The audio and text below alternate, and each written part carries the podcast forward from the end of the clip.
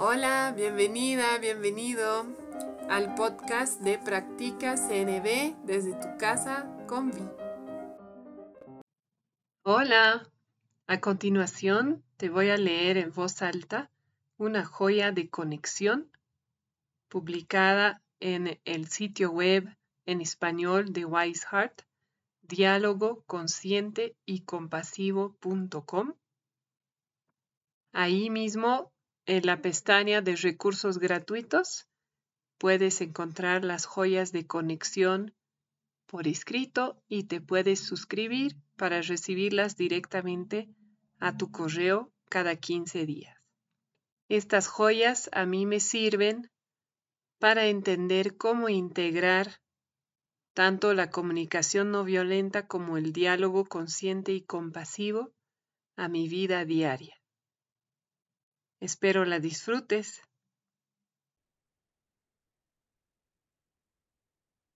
Hola, hoy te voy a leer una joya llamada Cómo responder desde tu centro en vez de defenderte. Escrita por la Shelo Charé con la traducción y contribución de Violén Felten de Arredondo y de Fer Mateo publicada en diálogo consciente y el 15 de octubre de 2023. A veces te parece que independientemente de lo que digas o hagas, personas cercanas a ti creen que las estás juzgando o malinterpretan tus intenciones. Si esas personas están lo suficientemente centradas como para pedirte que aclares lo que estabas pensando, tienes la oportunidad de que te escuchen. Y con un poco de suerte, esto ayuda a establecer una conexión.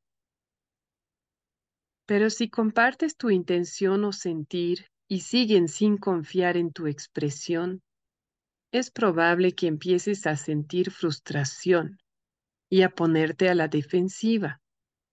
Es doloroso que no te vean por tus buenas intenciones.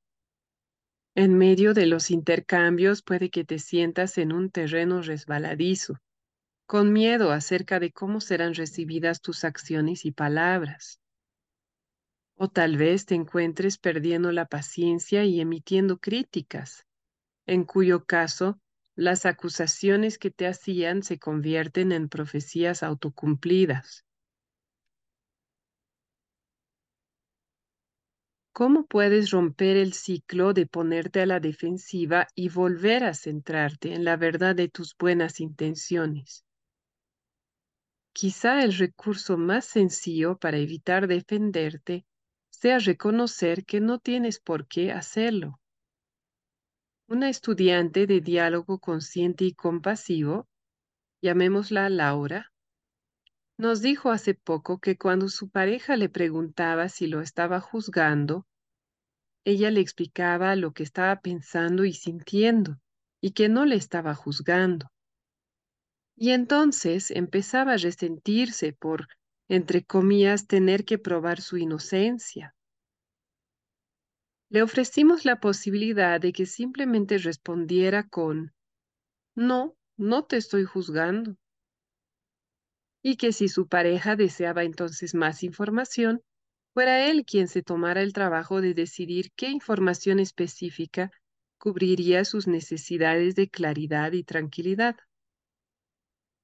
De este modo, la otra persona asume la responsabilidad de sus interpretaciones, en lugar de que Laura lo haga intentando demostrar sus buenas intenciones. En un nivel más sutil, Cuanta más conexión tengas con tu propio sentido de bondad inherente, menos desesperación experimentarás porque otras personas vean y confirmen esto acerca de ti. Y por lo tanto, menos tenderás a reaccionar cuando otras personas asuman intenciones de juicio o crítica en tus expresiones.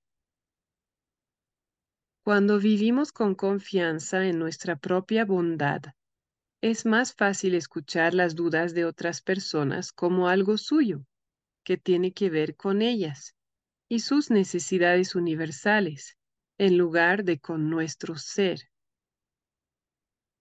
Recuerda que todo lo que hacemos y decimos está motivado por nuestras propias necesidades y valores universales. Por eso, cuando una persona cercana a ti interpreta que le estás juzgando, probablemente eso esté motivado, por ejemplo, por necesidades de aceptación, tranquilidad o seguridad emocional. Desde esta conciencia, Laura podría empezar por ofrecerse autoempatía y afirmar para sí misma su buena intención y la ausencia de juicios en su conciencia en ese momento. Y luego, una vez enraizada, podría responder a su pareja con empatía. Si él pregunta, ¿me estás juzgando? Ella podría, por ejemplo, responder, ¿quieres sentirte seguro de que te acepto como eres?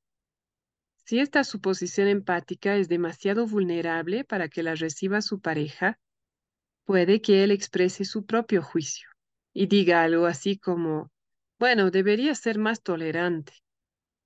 Si esto ocurre, Laura se enfrentará al desafío de recordar que detrás de cualquier afirmación del tipo deberías, como de cualquier otro tipo de expresión, hay todo un mundo de observaciones, pensamientos, sentimientos, necesidades y pedidos.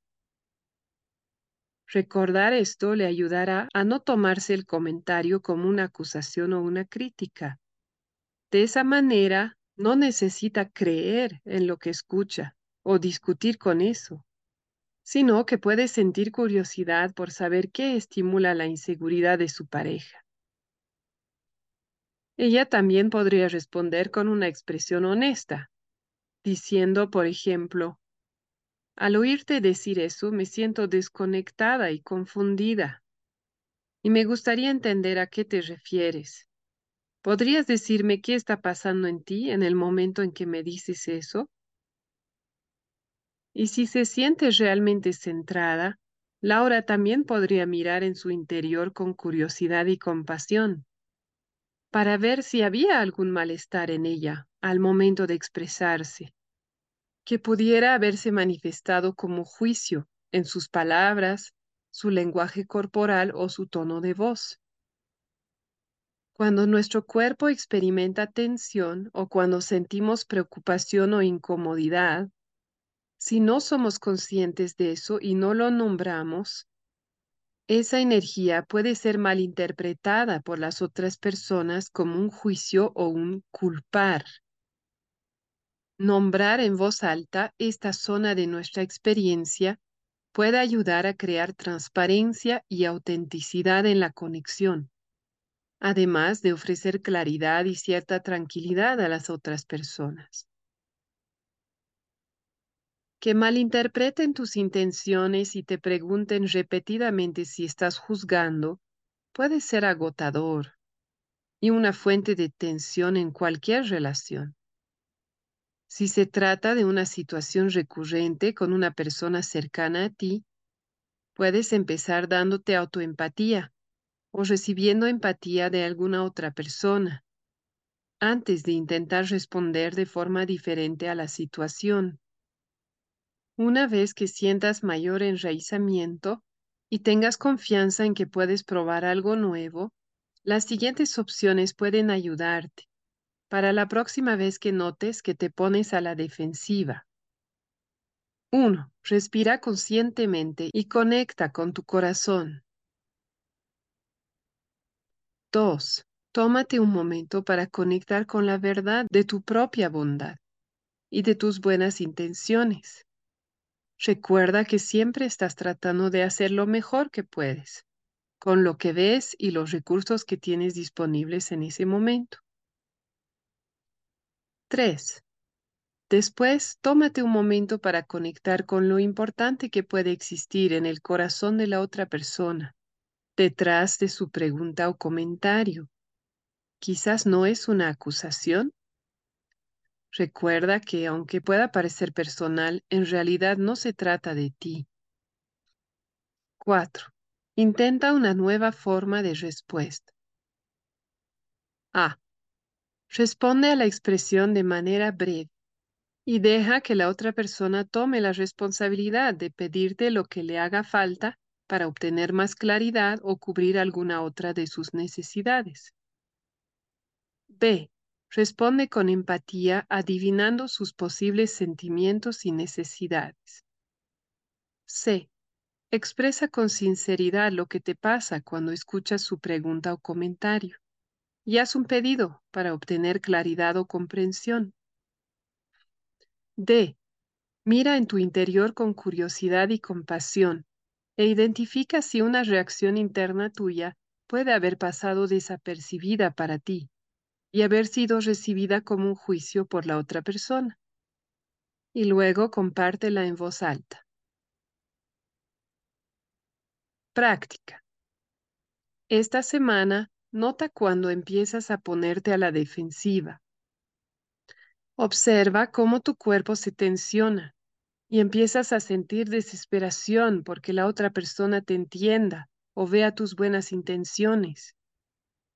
Observa cómo empiezas a explicar tu comportamiento y a dar todas las buenas razones por las que dijiste algo o hiciste lo que hiciste. Pregúntate, ¿es esto lo que quiero estar haciendo ahora mismo? ¿Me está ayudando realmente?